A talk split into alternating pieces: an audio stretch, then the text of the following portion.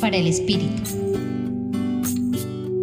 En la significativa festividad de este día, Cristo Rey de todo lo creado, el ser humano por excelencia, hagamos un alto en nuestro caminar y démonos un espacio para adentrarnos en lo más hondo de nuestro corazón con el fin de hacer un examen sobre las motivaciones que tenemos para nuestro ser y actuar y la calidez de nuestro compartir.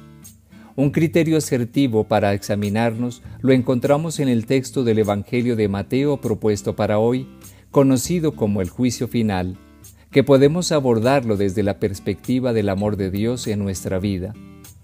Tomemos un lapso de tiempo, un año, seis meses, una semana o un día, y apropiémonos de la gran pregunta que nos formula el mismo Señor Jesús cada vez que nos encontramos con Él. ¿Con cuánto amor estoy viviendo? ¿Cuánto amor comparto? ¿Cuánto amor entrego en lo que hago?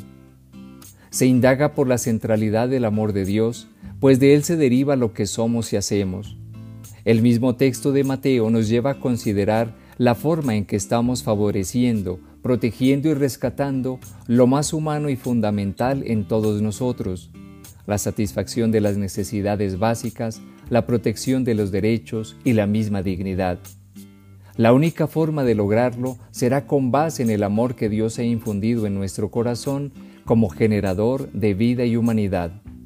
Hoy, cada momento y cada día será la oportunidad que tenemos para responder con palabras y obras a la pregunta por el amor.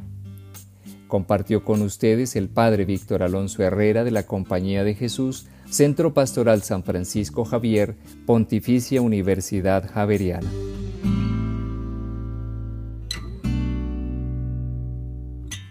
Escucha los bálsamos cada día entrando a la página web del Centro Pastoral y a javerianestereo.com.